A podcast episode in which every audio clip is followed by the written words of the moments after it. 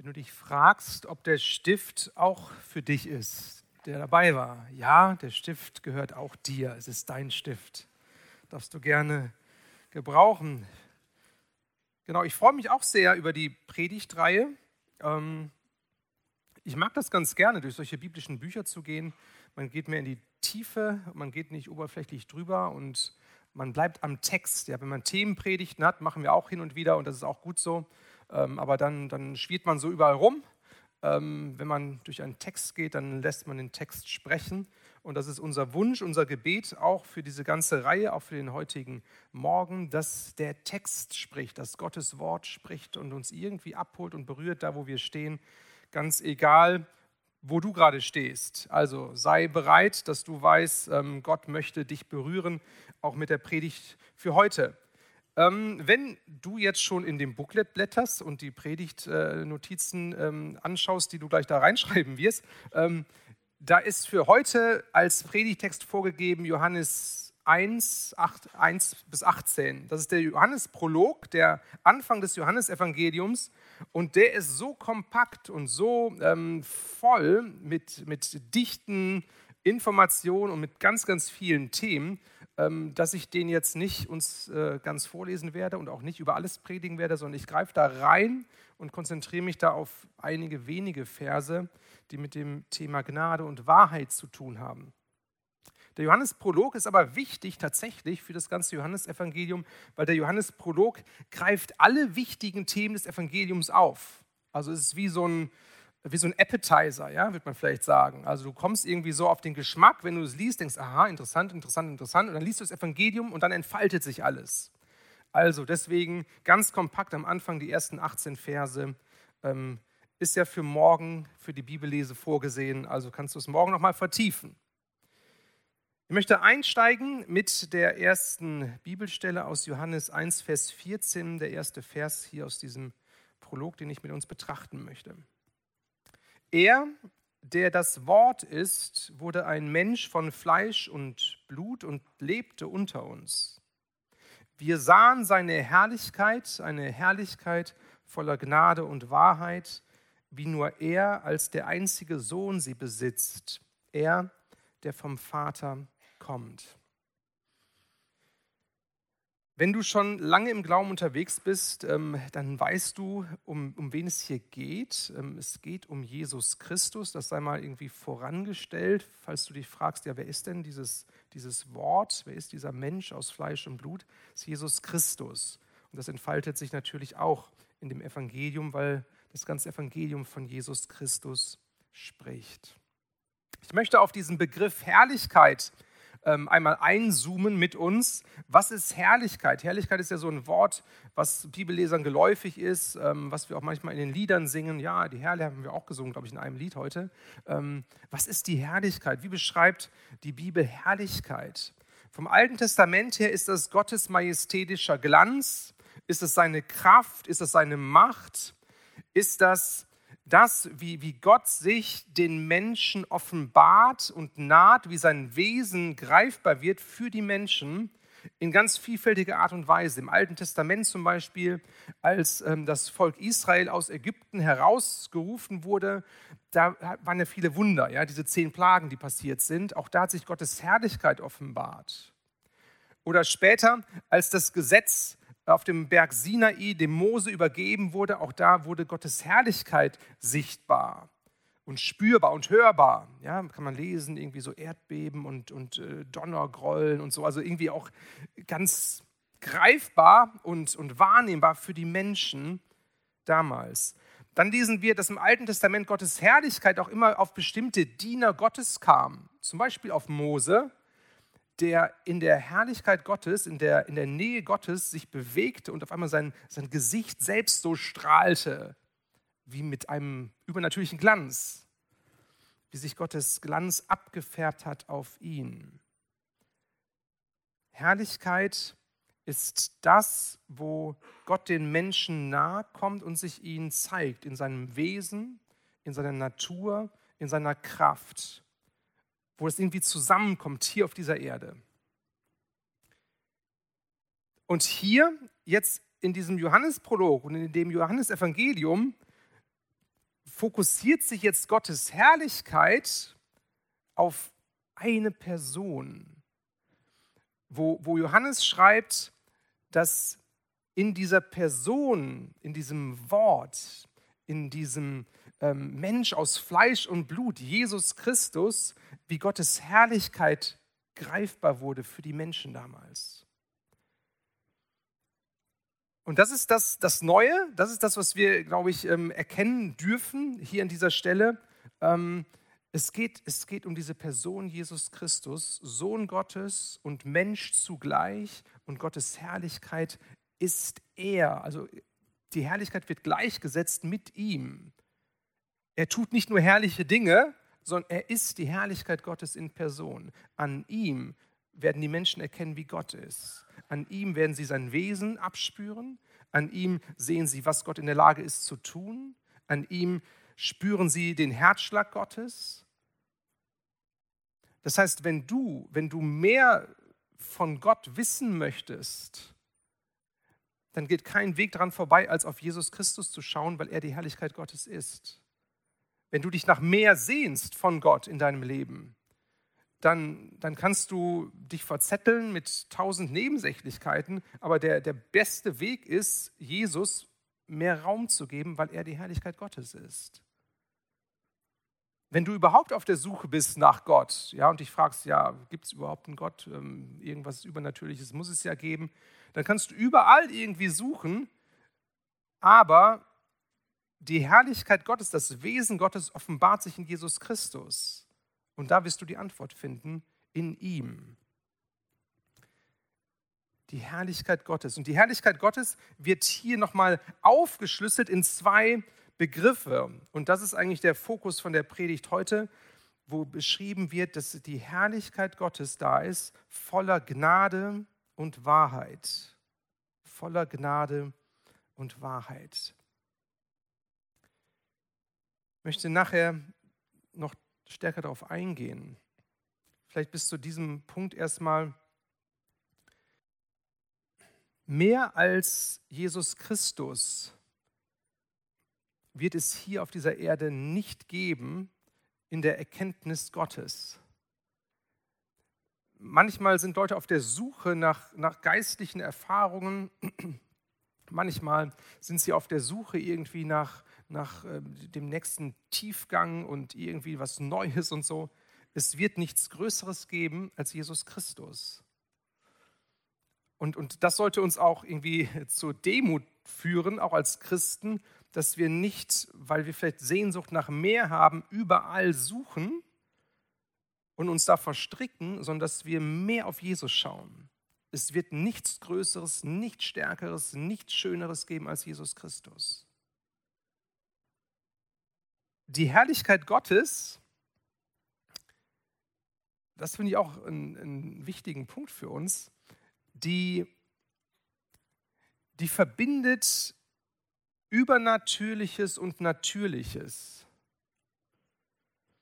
Also die Herrlichkeit Gottes kommt auf Jesus Christus, der zugleich Mensch und Gottes Sohn ist und offenbart sich da.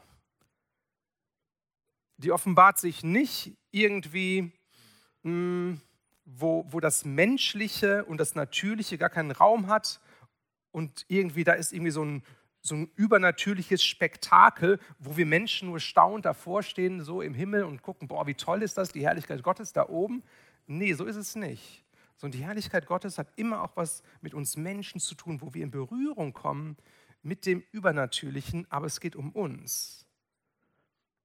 Manchmal haben wir als Christen auch den, die Sehnsucht nach dem Übernatürlichen und haben, wer weiß, was für krasse Erwartung vielleicht, und denken, so muss es sein und das wird uns helfen und äh, das ist der nächste Schritt. Und da gibt es abstruse Bücher ja? und abstruse Lehren, ähm, wo ich echt Bauchschmerzen habe. Ähm, lass uns mal Abstand davon nehmen und verstehen, dass Gottes Herrlichkeit sich in deinem Leben offenbaren möchte. Bei dir. Nicht in Spektakeln, nicht in, in großen Sachen, die abgedreht sind, sondern ganz natürlich bei dir, aber übernatürlich kraftvoll. Gottes Herrlichkeit ist da, wo Himmel und Erde zusammenkommen. Sie lagert sich dort, wo Gott Wohnung macht bei uns Menschen. Und Gottes Herrlichkeit bringt Gnade und Wahrheit mit. Es geht in dem ganzen Johannesprolog um ganz viele theologische Begriffe. Ja? Über jeden Begriff könnte man wochenlang reden und predigen. Ja? Über die Herrlichkeit, über die Gnade, über die Wahrheit und über das Leben, über das Licht und so weiter. All die großen, großen ähm, Namen hier. Deswegen nur mal kurz hineingezoomt hier auch bei der Gnade. Lass uns nochmal Verse anschauen, die auch ähm, in diese Richtung gehen, 16 bis 18. Wir alle haben aus der Fülle seines Reichtums Gnade und immer neu Gnade empfangen. Denn durch Mose wurde uns das Gesetz gegeben, aber durch Jesus Christus sind die Gnade und die Wahrheit zu uns gekommen. Niemand hat Gott je gesehen. Der einzige Sohn hat ihn uns offenbart, er, der selbst Gott ist und an der Seite des Vaters sitzt. Gnade. Wie wird Gnade beschrieben in der Bibel? Was steckt in dem Wort drin? Vom, vom Wort heißt es eigentlich, Gnade ist das, was Freude hervorbringt, Freude verursacht. Das heißt, Gnade und Freude sind eng miteinander verwandt. Da, wo man Gnade erlebt, da, da blüht man auf, da, da kommt Freude, auch eine Dankbarkeit über das Geschenk, das unverdiente Geschenk von Gnade. Gnade heißt auch Wohlwollen oder Güte, Freundlichkeit. Gott kommt uns entgegen mit seiner Freundlichkeit. Er berührt unser Leben unverdient. Wir haben nichts geleistet. Wir sind einfach nur beschenkt und wir atmen auf in der Gnade. Wir tanken Gnade und können das Leben ergreifen, weil es uns gut geht, weil, es, weil Gott es gut meint mit uns, weil er voller Wohlwollen ist.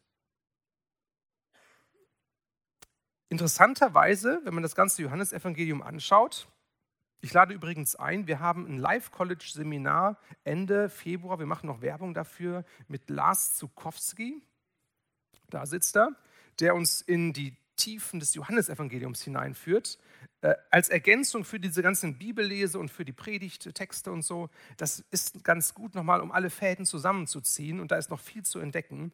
Also wenn die Werbung kommt, aufschreiben, hingehen, mitmachen, lernen, das wird nur gut. Also, Gnade. Hier ist die letzte Stelle im Johannesevangelium, wo das Wort Gnade auftaucht. Ganz am Anfang, ja. Ich glaube insgesamt drei, drei Stellen oder so, wo Gnade auftaucht und dann nicht mehr. Finde ich sehr spannend, ja. Die Theologen machen sich Gedanken, ja, warum und wieso? Warum zieht sich das nicht durch? Ist doch so wichtig. Was ich gelesen habe, eine Sache hat mich äh, berührt und ich, ich bin ganz dabei hier wird Gnade nochmal theoretisch erklärt und dann im ganzen Evangelium entfaltet sich die Gnade leibhaftig in dem Dienst und in dem Leben von Jesus Christus. Gnade wird für die Menschen anfassbar, weil Jesus unter den Menschen wohnt und dient und ihnen zugewandt ist. Dann braucht man nicht mehr nur diese Hülse, dieses Wort Gnade, sondern du siehst Gnade in Aktion in der Person von Jesus Christus.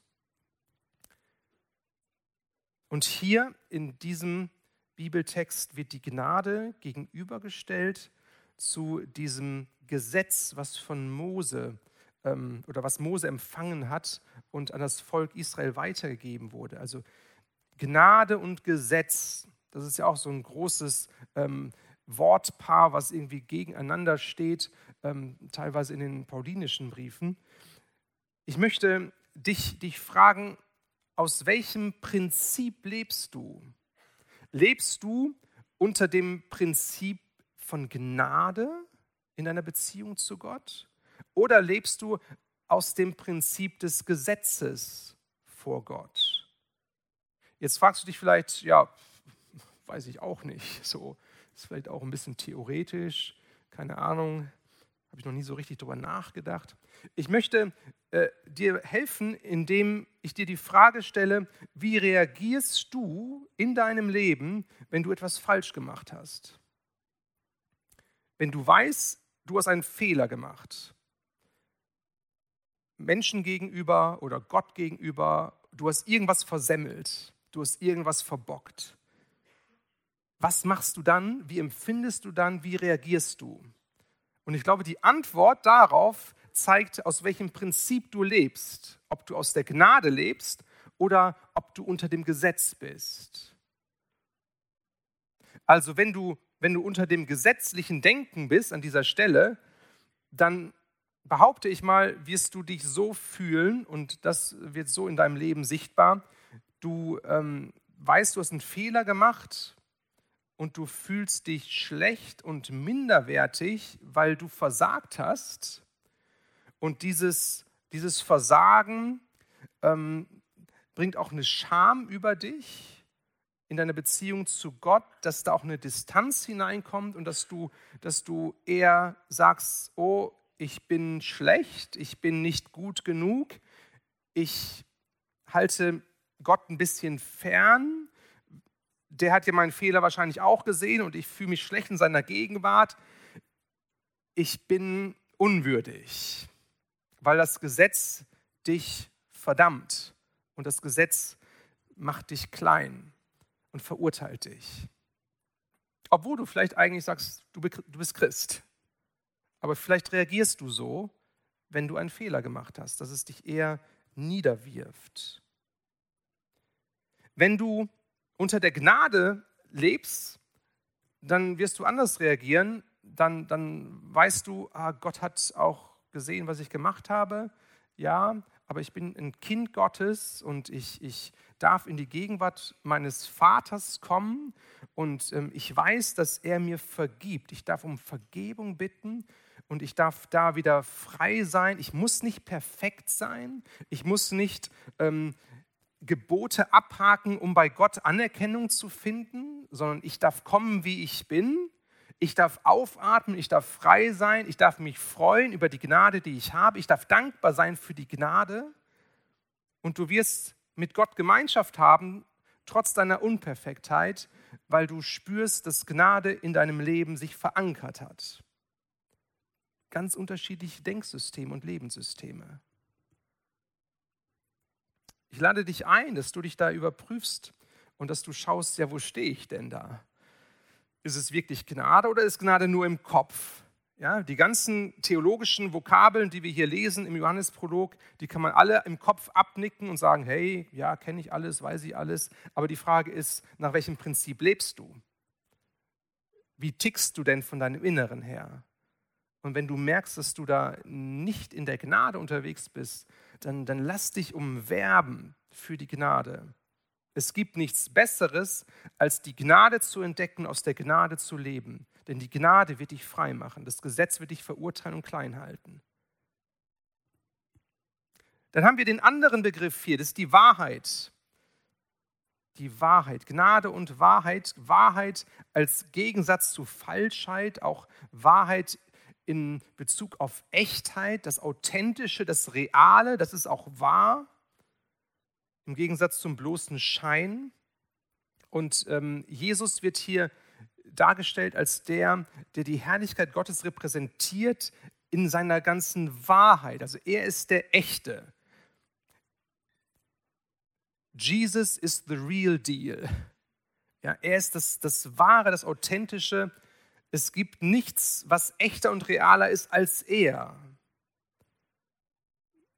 Wir, wir schlagen uns viel heutzutage damit herum, was ist real und was ist fake und so. Und dann ah, weiß man nicht so richtig.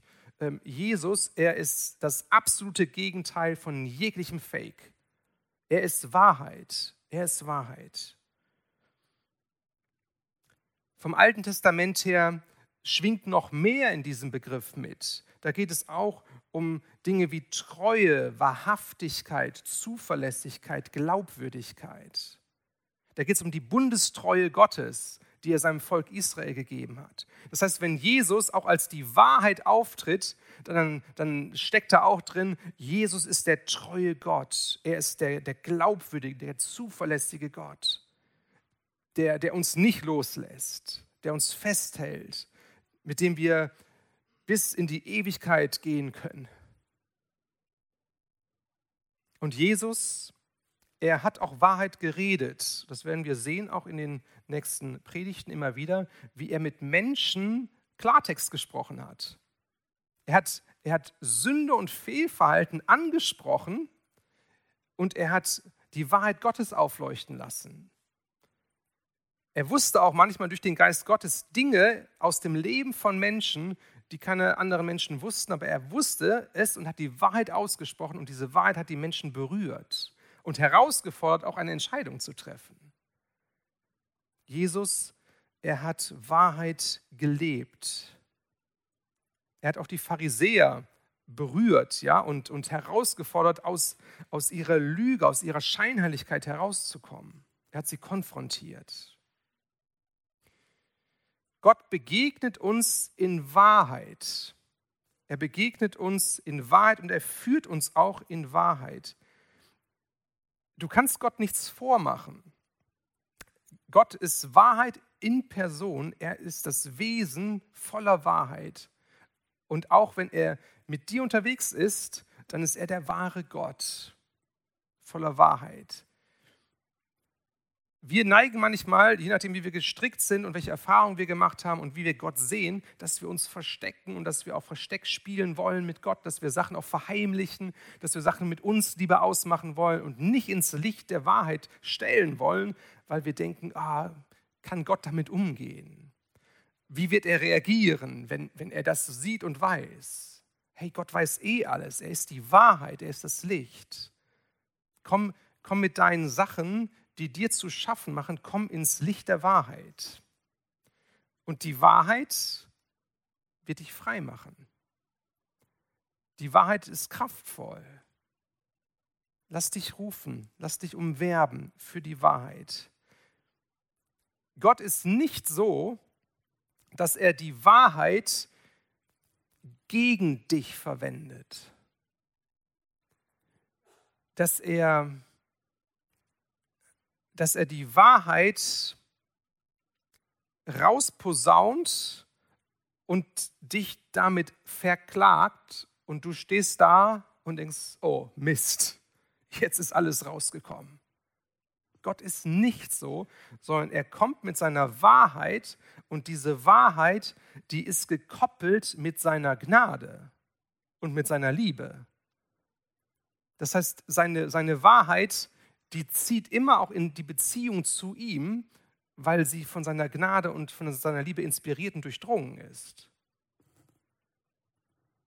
Und das ist der Punkt, um den es hier geht, dass Jesus die Herrlichkeit Gottes ist in Person und das nicht komisch einseitig, nur Wahrheit oder nur Gnade, sondern er packt beides zusammen. Er ist beides in Person, Gnade und Wahrheit. Und das macht einen großen Unterschied. Ja, stell dir mal vor, wenn, wenn wir einen Gott hätten, der nur Gnade wäre, immer nur Gnade, immer nur Gnade, kannst vielleicht austauschen, Gnade und Liebe so, ja, das ist so eine, eine Richtung. Wenn es nur so wäre, unser Gottesbild, nur der liebe Gott, nur der liebe Gott, der immer alle Dinge, die in unserem Leben nicht stimmen, nicht anspricht, sondern sagt, ach komm, ist nicht so wichtig, schwamm drüber, immer fünfe gerade sein lässt. Was, was für ein Gott wäre das? Also mein Bild, wenn ich da weiterspinne, das wäre so ein Bild wie, wie von so einem tatsächlich so einem senilen Opa, ja, der, der einfach immer nur sagt, ey, ist alles gut, mach weiter so, ne? Und, und immer einer lieb und nett ist, aber da ist so wenig Inhalt und so wenig, was mich voranbringt und so wenig positive Korrektur an der Stelle. Es ist so ein Wischi-Waschi-Gott, es ist so ein Larifari-Gott. Vielleicht ist dein Bild von Gott so. Dann ist es nicht das biblische Bild, wie Gott ist, sondern er ist auch, er ist auch Wahrheit. Aber er ist nicht nur Wahrheit. Er ist nicht nur die Wahrheit, die, die deine Sünden ähm, hier äh, an den Beamer bringt, ne, für alle sichtbar. Hauptsache, die Wahrheit wird gesagt, alle sollen es wissen, ja, was du gemacht hast und so. Nein, nein, sondern er bringt Wahrheit und Gnade zusammen. Und da bekommt es Kraft und da bekommt es auch Dynamik für unser persönliches Leben, weil es unser Leben verändert und weil wir Vertrauen haben dürfen zu diesem Gott. Wenn du merkst, dass dein Gottesbild irgendwie an dieser Stelle schief ist, entweder geprägt von diesem Larifari, Gott, der nur Liebe ist, nur Gnade ist, der alles immer wegwischt, zudeckt.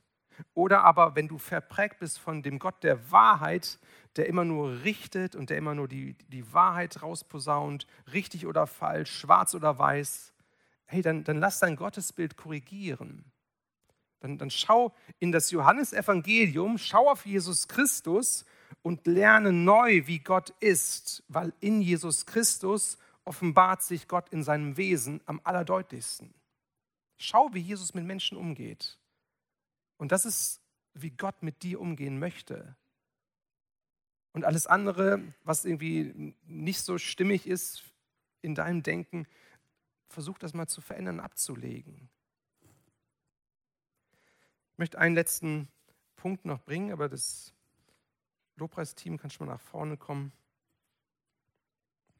Der letzte Punkt, eine Frage, die ich in unsere Mitte stellen möchte. Was ist mit uns? Ähm, wie gehen wir eigentlich miteinander um? Also wir, wir sind ja Christus-Nachfolger, wir wollen Jesus nachfolgen, wir wollen auch mehr so werden, wie er ist. Wenn Christus Gnade und Wahrheit ist und wenn Christus mit Gnade und mit Wahrheit mit Menschen unterwegs ist, dann stellt sich für mich die Frage, wie, wie gehen wir denn miteinander um? Wie viel Gnade und Wahrheit habe ich denn in meinem Leben in Bezug auf andere Menschen?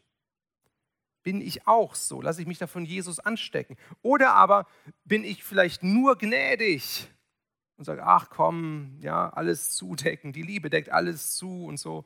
Ähm, will ich gar nicht ansprechen, wenn ich sehe, dass irgendeiner was falsch macht und so. Das, das ist mir auch zu anstrengend und so, ich bin Harmoniemensch, ich will das nicht.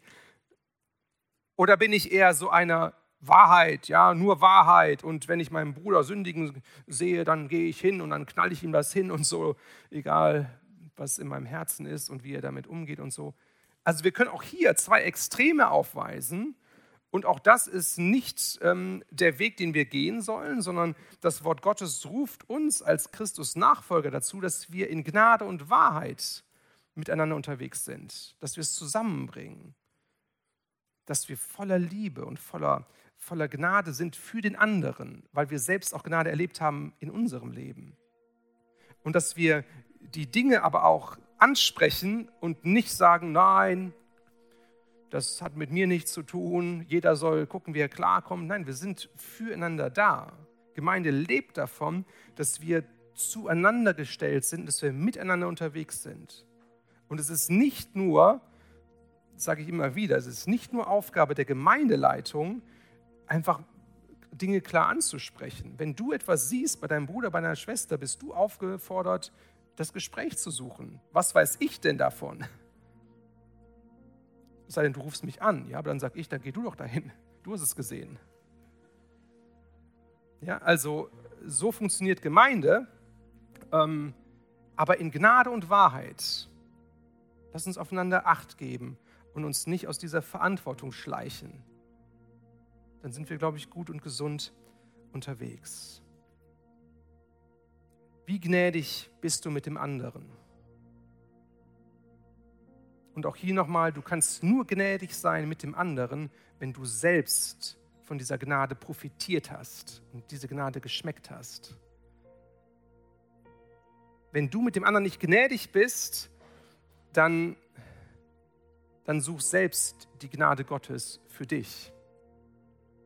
Dann, dann leidest du Mangel an der Gnade, die Gott für dich bereithält.